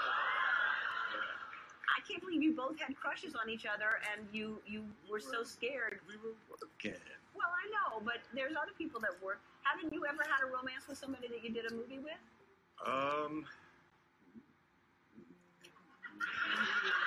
Ay, se puso nervioso. No quería ¿Sí? contestar. Bueno, en el audio al principio escuchamos una entrevista de Sandra Bullock en él en el 2018, donde le preguntan, bueno, ya, pues, ¿te comiste al Keanu o no te comiste al Keanu? Y ella decía que las ganas no le faltaron, que era increíble, que era simpático, guapo, apuesto, que tenían N química que la hacía reír y que obviamente había sentido una especie de crush por él pero que nunca había pasado nada porque en verdad estaban como trabajando juntos y, básicamente ella dijo, no sé, debió haber algo en mí que no le gustaba porque en el fondo parece que no había, la decisión de no estar juntos no había pasado por Sandra, sino por Keanu. Y después vamos en la segunda parte del audio, escuchamos una entrevista eh, de Keanu cuando visita a Ellen el 2019, al año siguiente, le muestran esta cuña y él dice así como que se pone rojito y dice así como que a él también le gustaba, le gustaba Sandra. Y ahí fue como, no puedo creerlo, no puedo creerlo. ¿Te imaginas? Yo tampoco puedo creerlo. Fueron dos pavos en realidad. Es como lo mismo que le pasó a Jimmy Fallon con la, con la mm, Nicole Kidman. Con, la Nicole Kidman, que la Nicole Kidman fue a su casa y él se puso a jugar PlayStation, nunca la pescó y la lo que único que quería era tirar con él. Pero yo creo que hasta la fecha siguen siendo así como súper buenos amigos y no sé, a mí como que mm, me encantó mucho verlos juntos y yo creo que a los Crazy Lovers también, porque cuando pusimos que íbamos a ver esta, película esta película, como que reaccionaron harto a lo, en redes sociales. No sé si pueden leer alguno de los mensajitos que nos llegaron. Sí, mira, Cata Soledad dice, es una de las favoritas de mi mamá, ideal para ver en época invernal junto a la estufa con un chocolate caliente. Me acaba de, de, de dar el bajón de edad. Después dice, eh, Ángel Cabezas dice, la he llorado miles de veces. Ay, somos dos Ángel. Y Catalina Wall dice, es la primera película romántica que vi con mi pololo, ahora mi marido. Recuerdo desbloqueado, me encanta. Eh, sí, yo creo que gusta y mira, yo siento que tanto los actores como la Sandra Bullock lo hace increíble en el tema del romance, entonces yo creo que igual me duele a pesar de que no fui fan de esta película, me duele eh, saber que ella no va a estar haciendo próximos trabajos, porque aunque no hemos visto todavía eh, Lost City, que fue su última como película del género, em, ¿cómo se llama el actor de Magic Mike? Pero ese, ese actor, Channing. es... Ay, ay, Sí. sorry. lo No, dale, Channing Tatum. ¿cuánto? Channing Tatum. Ahí está. El tráiler eh, está como muy de- del target de nosotros. Ella es una escritora de novelas románticas, él es como una especie de Fabio y, y pasan como de, siento yo como de la romcom a, a la aventura porque eh, llega eh, Harry Potter, porque llega el actor Daniel Clifford, nunca lo podía decir bien. Anyway, y bueno, ahí les propone llevar como las aventuras que ella escribe de forma erótica, sino que como a, a- a la verdad, porque andan detrás de un tesoro de una ciudad perdida y después ya se pone como media Indiana Jones. Siento que está para el target de nosotros, yo no la he visto todavía, tiene muy malas críticas eh, y yo no la he visto, entonces no puedo decir si, porque All About Steve tenía pésimas críticas y nosotros la amamos. Pero cuéntenos si, si les gustaría verla, pero igual llora la ausencia de, de Sandra Bullock. Siento que la voy a estar mucho de menos. Sí, aparte, como decíamos anteriormente, es un icono para el género que a nosotras nos gusta y que comentamos en este podcast, pero hablemos un poquito más porque yo creo que tú tienes más datos también de qué es lo que a ella le afecta y cuáles son los síntomas o a lo mejor em, los indicios de tener un burnout. Burnout, al parecer, es como un problema de salud asociado como al, al estrés, pero sobre todo que tiene que ver con la beta del empleo, cualquiera sea eh, la actividad que tú estás haciendo. Y en esto lo recalco porque también el tema de ser mamá o de estar en la, de ser dueña de casa y un montón de otras obligaciones que tenemos como mujeres, o sea, que todos tenemos, pero que el patriarcado nos hace a nosotras como nos pone más el spotlight con respecto a que tenemos que ser buenas mamás, eh, buenas hermanas, buenas eh, profesionales o lo que sea que trabajemos. Y eso eh, también tiene estragos en, el, en, en nuestro cuerpo y en nuestra mente. Y la clasificación, de hecho, em, ha sido clasificada por la OMC como una enfermedad que puede, si no es tratada bien, desemboca en ansiedad y depresión, que es un término que además no es tan nuevo, nosotros lo venimos escuchando hace poco, pero el psicoanalista alemán Herbert Frendenberg ya en 1974 hablaba del burnout. Entonces, antes de hablar de los síntomas, que es lo que yo tengo más, más estudiado, quiero que me cuentes tú, porque tú sí te leíste el hiperagotadas, y cuéntame un poquitito a la gente de qué se trata este síndrome, qué es lo que le está pasando a la, a la Sandra Bullock. Mira, el libro habla un poco y explica sobre este nuevo síndrome que en realidad a lo mejor existe hace mucho tiempo, pero ahora se puso un poco más popular. Y el, el- el libro está escrito por Emily Nagoski y Amelia Nagoski, que son hermanas, y a Emily en especial le afectó este síndrome. Entonces ella cuenta un poco su experiencia y en realidad Amelia también habla desde su punto de vista por qué Emily enfermó y empieza a contar un montón de cosas. Y al final, en resumen, es que em, em, Emily em, tiene que enfrentar toda esta mm, sobrecarga que se le ponen a las mujeres hoy en día por culpa de- del patriarcado, ya sea con su familia, en su trabajo, con su desarrollo personal. Entonces ahí nos van mezclando un poco de datos científicos con cultura pop que hace muy entretenida la lectura. A mí personalmente mm, me quedó como debiendo un poco el relato. Me hubiera gustado que a lo mejor profundizaran más en cosas científicas, em, pero más que nada lo generalizan el tema. No, no, no hacen algo un poco más, más específico o ayudas para, para poder sobrellevarlo, no. Más que nada empiezan a, a identificar distintos factores por los cuales a ti te puede dar burnout y lo puedas sobrellevar. Es como que al final te ayuda, pero no tanto. Oye, pero si hay alguien, una crazy lover que sepa más del tema, porque ella ha pasado por esto, porque a lo mejor es psicóloga, psicoanalista y todo, nos pueda orientar, porque siento que es un temazo.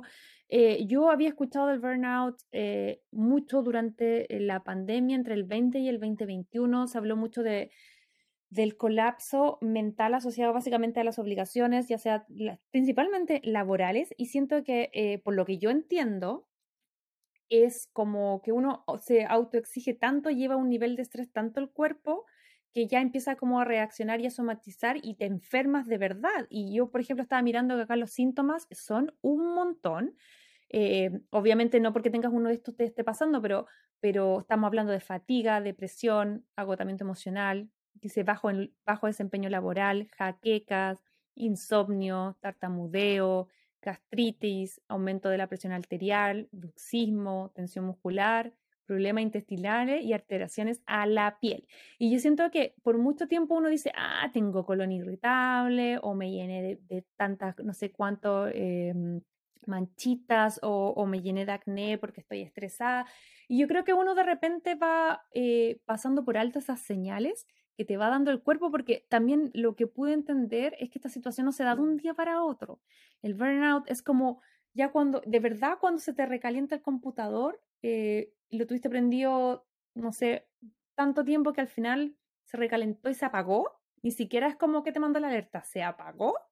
Eso es básicamente un poco lo que te pasa eh, y por eso empiezas como a colapsar. Entonces, em, me parece súper heavy que ella haya dicho que, que, claro, pues que ya no estaba tomando las mejores decisiones, que ya estaba estresada a un nivel de que tampoco estaba disfrutando lo que hacía y ella decía mucho que respetaba al resto del, del, del, cast y producción y el trabajo de todos. Y, y, y los actores son la punta de un iceberg gigante que cuando ellos no están al 100%, pasan a llevar el trabajo de mucha gente también, de los cámaras, de los productores, de toda la gente involucrada. Entonces ella decía que, que ya el estrés que le producía, la poca ansiedad, eh, o sea, la ansiedad y también la hacía como tomar malas decisiones. Yo creo que ya no estaba disfrutándolo y tampoco estaba, y con lo perfeccionista que uno puede ver a lo lejos sin conocer la que es, creo que si no lo estaba haciendo bien, no lo iba a hacer. y, y me gusta que se esté tomando este tema para ella o sea, este tema. Me gusta que se esté tomando este tiempo para ella, para sanar, pero también para hacernos como reflexionar sobre eso, porque uno creció en una, sociedad, y sobre todo acá en Estados Unidos, en Chile un poco, pero acá es más, que está súper mal mirado el ser como flojo, y hago entre comillas, el, el tomarse descanso, el tomar vacaciones, el tomarse tiempo para uno, ¿cachai? Como que esos días, todo el mundo pierde como los días administrativos o los días para, para uno que le dan acá, ¿cachai? En el trabajo. Eh, porque socialmente está súper mal visto, ¿cachai? Como acá es trabajar, trabajar, producir, producir. Em, y, y esos son los resultados que estamos viendo ahora. Pues yo lo encuentro súper fome porque siento que ella es una persona que conocemos a través de su trabajo. Em, pero yo creo que le pasaron un montón de gente. Claro que sí, no solamente a los actores. Por ejemplo, la chica del libro, ella, era profesora. Entonces, yo creo que en todo nivel de carreras uno tiene de cierta forma exigencia y también, que estamos con cosas, uno también se sobreexige porque siente que tiene que cumplir un rol cuando tiene ciertos títulos, ya sea en el trabajo, en una familia, con amistades.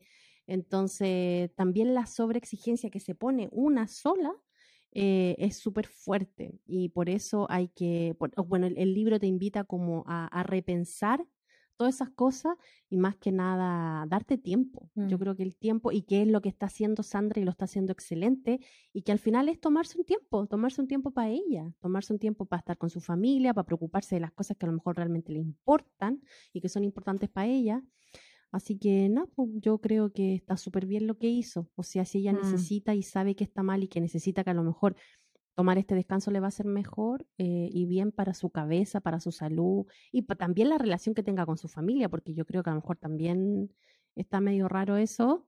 Sí, puede, afectar, claro. Entonces, no, súper bien. Una pena que no la vamos a tener en las películas, pero, pero bien, bien por ella. Mm. Yo encuentro, yo la aplaudo porque es valiente Em, da a, demostrar una cosa que está pasando ahora y que obviamente no hay que bajar la guardia. Así que nada, bien Sandra. Te vamos a extrañar, pero bien por ti. Sí, porque ella podría perfectamente haberse quedado calladita, que yo siento que eh, me recordó un poco al, a cuando uno hace eso como, como estas desconexiones de redes sociales y a mí me pasa siempre y, y me da risa porque yo creo que también lo hago. Que uno está en historias y dice, eh, sé que me echaron de menos, pero estaba tomando un tiempo para mí y es como, se fue, no caché. Como que siento que uno sabe que se desconecta de las redes sociales o que no subió post y, que no sé qué, pero el resto de la gente no lo nota mucho. Entonces yo siento que ella podría perfectamente haberse ido súper piolita, nadie se habría dado cuenta que ella estaba pasando por esto, pero yo creo que hay una decisión consciente de no solamente hacerse cargo de su salud, sino que también también poner en agenda un tema del cual no se habla mucho, no se conoce mucho, que insisto, si hay alguien dentro de esta comunidad que tenga más antecedentes, ojalá nos pueda llegar a través de redes sociales para que podamos leerlo en el próximo capítulo.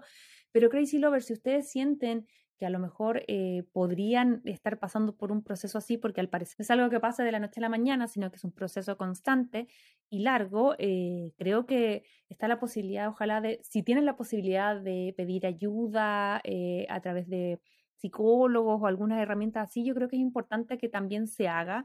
Nosotros siempre hablamos de la salud mental, de la depresión, de la ansiedad y burnout también es otro, otro síndrome que te puede pasar y que siento que, claro, en el caso de Sandra Bullock, ella tiene todos los medios para parar de trabajar, que sigo seguramente para tomarse un tiempo para ella, seguramente está viendo como los mejores especialistas, pero no todo el mundo cuenta con todo ese nivel eh, de soporte, de privilegio, pero lo importante es que, hagamos algo con los, que con los recursos que tengamos y a lo mejor estamos como burnout eh, y a lo mejor no nos podemos tomar todo el tiempo que ella se toma, pero a lo mejor acercarse a pedir ayuda psicológica, hablar con la familia, ver qué puedo hacer, bajar la carga, organizarnos mejor, pedir ayuda. En el fondo es eso, porque siento que estas cosas como que muy difícil salir solo. Así que nada, favorablemente nuestra querida Sandra aún nos tiene un montón de otras películas que podemos seguir analizando y conversando largo y tendido en su ausencia, que esperemos que se recupere y que regrese pronto. Así que antes de finalizar con esto, te tengo que preguntar, ¿Cuántos corazones le pone a esta película? Le pongo cuatro corazones porque como decía antes, a mí me gusta, me gusta mucho. También tengo un reparo a lo mejor con la línea del tiempo. O sea, yo no tengo problemas con que haya aparecido el arbolito, no. como que me deja claro eso, sino que mi, mi, problema es que toda la película me tuve que concentrar bien para saber bien si ella estaba en el futuro o el pasado, como que ahí como que me, me, me perdí un poco. Pero, pero sí, me gusta, me encanta la química que se da entre los actores, tiene momentos eh, románticos súper lindos, como cuando ellos están bailando, cuando se conocen en aquella fiesta cumpleaños de ella, o cuando él le deja el libro Persuasión en, en, el dormitorio que supuestamente ella iba a tener cuando se fuera a vivir a esa casa eh, dos años más y ella lo encuentra. Em, mm. Y no sé, cositas así. Cuando ella sufre porque le dice que por favor se espere dos años y que la vaya a encontrar en la casa en el lago. Eh, todos esos momentos me hicieron sentir emociones, me transmitieron lo que ella estaba sintiendo y él también, así que no, bravo, bravo. Bueno, mira, después de toda esta defensa que ha hecho ah, Salgado, eh, le voy a sumar, le voy a sumar ah. un corazón, pero tampoco puedo dejar de, te persuadí. de, sentir lo que siento. Hablando de persuasión, te persuadí. Sí. Así es. Yo le voy a poner ¡Ah! dos corazones a esta, esta película y le aumento una, un corazoncito, porque pese a que ya se dieron cuenta que no fue mi favorita, lo que sí le doy mucho, mucho, mucho mérito es al lugar en que los llevó a, muchos de ustedes.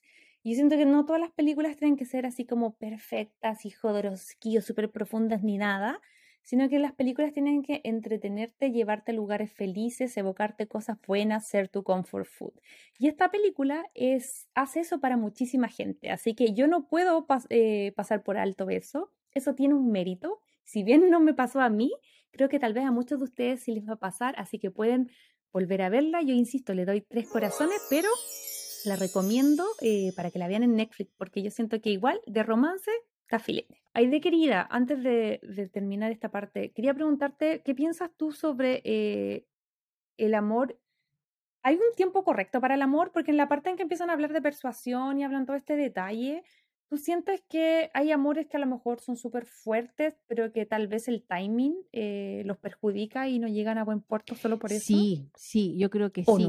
Pero ¿sabéis que esa es otra, es otra, no sé si falla, pero sí, ahí también la película La casa en el lago tiene otra falla, porque acá supuestamente la Kate le dice a Alex de que en, la, en el cuento, de, o sea, en el libro de persuasión eh, eh, no, no era bien buen el timing y después tuvieron que tomar otro timing.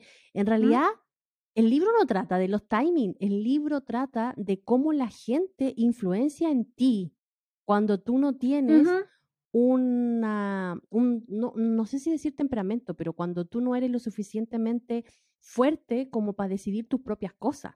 O sea, está bien ellos tuvieron un tiempo en donde después se reencontraron, pero eso no fue de, de adrede, ojo, fue causado por terceras personas. Entonces, al final, el libro de persuasión lo que hace es cómo la gente hace de que tú cambies de opinión siendo que tú quieres otra cosa. A mí eso me da a entender persuasión. Ahora, ella lo dice como que no, eran dos personas que se enamoraron que tuvieron que contar otro tiempo. o sea, ahí sí que no. Ahí yo creo que el, el, mensaje, no sé si yo lo habré leído mal mm. O en la película lo explicaron mal. Pero con respecto a tu pregunta de que si hay personas de que se enamoran en un tiempo y tienen que esperar para volver a estar juntas porque, no sé, madurar o situaciones por a veces motivo. Yo creo que cuando el amor es suficientemente fuerte, sí, puede pasar. ¿Cuántas veces hemos escuchado de amores juveniles que tienen toda una vida con otras personas, después se separan y se vuelven a juntar cuando son viejitos? Pasa, po. Sí, po. No, sí, yo creo que eso, o sea, yo la lectura que le di de, de ella era que se refería a eso, no como del tiempo eh, o sea, sí, al tiempo de los años, pero también, por ejemplo, al, al tema de la madurez, al... Yo siento que, por ejemplo, de repente hay personas, nosotros mismos lo decimos con John, yo se hubiera conocido a John en la universidad, pero ni claro. ni habríamos pololeado siquiera, ¿cachai? Porque él eh, era súper distinto, yo era muy distinta. Eh, entonces, por eso digo que una cosa es como el estar como maduritos para llegar al mismo momento en, donde encajes. O hay otras veces en que uno está más, el otro no.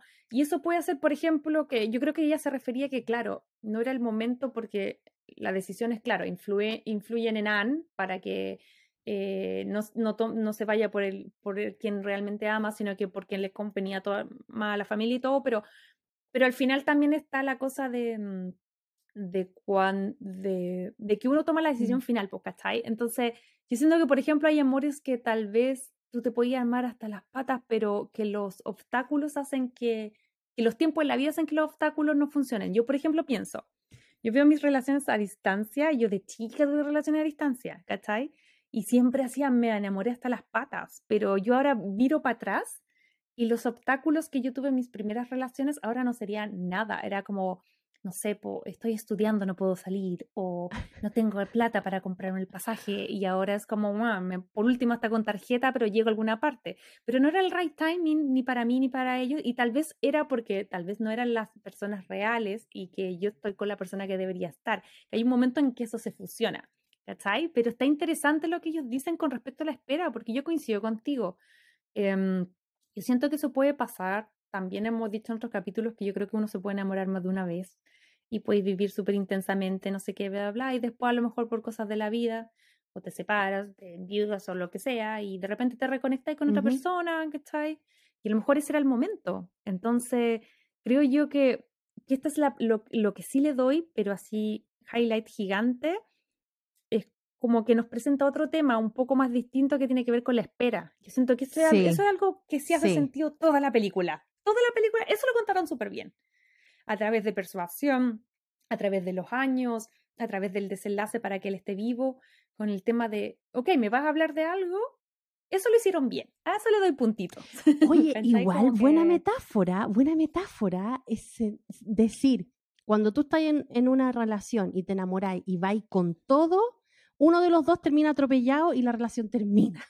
Pero en cambio, si tú maduras, esperas, procesas y te vas en el momento indicado, esa relación puede prosperar, no ser atarantado. La tremenda sobrelectura que le dimos a esta película. Me encanta. ¿Viste? Solo necesitamos dos horas de podcast y cuatro veces de verla. Pero anyway, cerremos porque ya eh, es hora de los comentados. Recomendados. Bueno chicos, y los recomendados de esta semana les traigo, como les dije al principio del programa, una serie eh, que es de Netflix Italia original eh, y se llama La Guía Astrológica de los Corazones Rotos en español y en inglés An Astrological Guide for Broken Hair. Es una serie que salió en el 2021 tiene dos temporadas y la segunda temporada salió este año y trata de una chiquilla eh, que se llama Alicia y Alicia es la productora en un eh, canal de televisión local chiquitito eh, y ella tiene a su novio que trabaja también ahí en el mismo, en el mismo canal, pero este novio se va de los locos y con tal de que la engaña y justo cuando la engaña eh, le da, estoy contando como los primeros cinco minutos de la serie, em, le, dice de que mm, está enamorado de otra chiquilla y no sé qué, que la chiquilla más remata está embarazada. Bueno. Entonces ella termina con su corazón roto, hecho polvo, porque era el chiquillo que ella llevaba pololeando y teniendo de novio no sé hace mucho tiempo, ya tenía toda una vida con él planificada, de hecho ella esperaba que le pidiera matrimonio y todo, y ella siempre era como la segunda en el trabajo, había otro jefe, y ella era una chica de muy buena idea, pero pasa por esta crisis romántica y en esta crisis conoce a un chiquillo que se llama Tío, así lo presentan, y este tío es un gurú de la astrología, es un cabro joven, así como choro. Un Pedro, un, Pedro, Angel, pero joven. Claro. Entonces aquí él le empieza a dar sus consejos y le dice, ¿sabes qué? Es que tu problema es que tú tenés que buscar por la astrología y tenés que buscar un alma mater, un chiquillo que no sé, que esté en complemento contigo porque tu signo, ¿y cuál signo eres tú? Y te sacaste tu carta astral. Entonces ahí le empieza a embolonar, la perdí ¿Y cuál es tu ascendente? Y ella se le ocurre la genial idea de hacer un programa que hable así como tipo reality show, así como de esto que uno busca pareja, como un dating show, que sea a través de eh, los signos. Entonces, el tío, este famoso, mm. obviamente lo pone como animador de este programa, ponen a otra señora que llevaba como años siendo también trabajando ahí, que era como, no sé, como la pindi del, del programa. Eh, y nada, pues hacen este programa, les va súper bien, rompen récord y el programa se convierte en la estrella del canal. Y ahí Alicia obviamente encuentra un éxito en su carrera laboral y lo hace olvidar a este famoso Carlos, que al final es un pastelazo porque después ahí entre medio de la historia se manda otros pasteles. Pero entre medio de esto aparece un nuevo personaje que le mueve un poquito el piso a la Alicia y que es el nuevo eh, como dueño del canal que va a trabajar ahí. Entonces ahí mm. empieza como una cosa media sabrosa. Ejecutivos ahí, los eh, y este chiquillo se llama Davide. Entonces Davide, que es un guapetón italiano con todo su estilo y no sé qué, empieza a hacer ahí como unos ojitos, pero la cosa no se da muy fácil, ahí hay unas cositas y hasta ahí nomás se las dejo porque está buena, a mí me gusta. Oh, qué bacán, igual yo me había extrañado que no hubiese salido algún programa así en televisión abierta, porque siento que como que lo, la gente más joven ama demasiado, yo estoy segura que hay un montón de podcasts que deben hablar de esto, ¿cachai? Como de los signos. ¿Tú, qué, ¿Cuál es tu posición al respecto? ¿Tú, ¿Te importa algo? ¿Seguir algo? en el horóscopo no creo mucho, pero sí creo harto, como, o sea, no es que crea harto, pero sí me guío, o sea, creo que la gente sí tiene el carácter de lo que tiene su signo, por así decirlo. Mm. Como que eso sí, como que eso yo, y también creo que los nombres también te dan así como un aspecto de tu personalidad. Pero sí pienso de que el signo influencia mucho en, los aspectos de tu personalidad. No en esta cuestión de leer el signo todos los días, o sea, el, horóscopo todos los días y decir, ah, hoy día se me va a cruzar un gato negro, no sé. O hoy día me voy a ganar el... No, eso no, eso no. Pero sí las características de personalidad eh, por los signos, sí. Sí, sí creo. Sí, de hecho estoy loca por sacarme la carta astral, pero no puedo porque no tengo la fecha de mi, la, la hora exacta de mi nacimiento.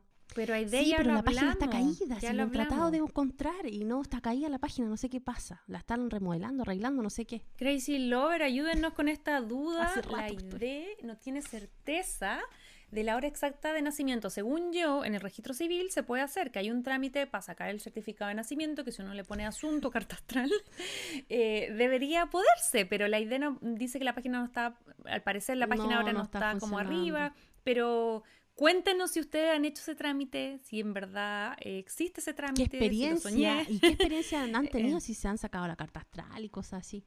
Ya saben, Crazy Lovers, An Astrological Guide for a Broken Heart en Netflix.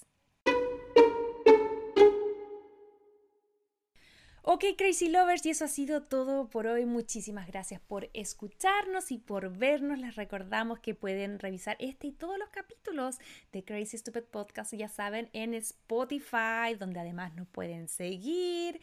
Eh, pueden, si quieren, también eh, apretar las estrellitas para calificarnos.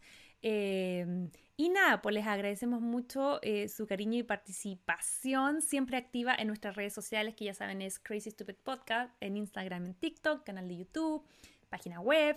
Hay un montón de lugares donde nos pueden encontrar. Y nosotros por ahora nos estamos despidiendo. Nos vemos la próxima semana. Y de querida, ¿hay película o no hay película? ¿En qué situación estamos ahora? Porque recordemos que por lo menos yo estoy media de vacaciones. La idea también ha estado full. Eh, seamos honestos con los Crazy Lovers. ¿Cómo va, el, cómo, cómo va el calendario de julio? Lo único que tenemos claro, Crazy Lovers, es que vamos a hacer persuasión el jueves 21 de julio. Eso es lo único que tenemos 100% claro todo lo que se venga antes o después de esa fecha aún no lo sabemos. Así que atentos a nuestras redes sociales. Háganos llegar a redes sociales qué es lo que les gustaría ver. Película, por favor, porque no hay tiempo de ver series, drama o comedia. Ahí nos cuentan ustedes. Y nada, pues con eso nos despedimos. Eh, muchas gracias por escucharnos y vernos. Un besito gigante. Chao, chao, Crazy Lovers, que estén bien. Si te gustó este podcast, recuerda seguirnos en Spotify, Apple Podcast y Google Podcast.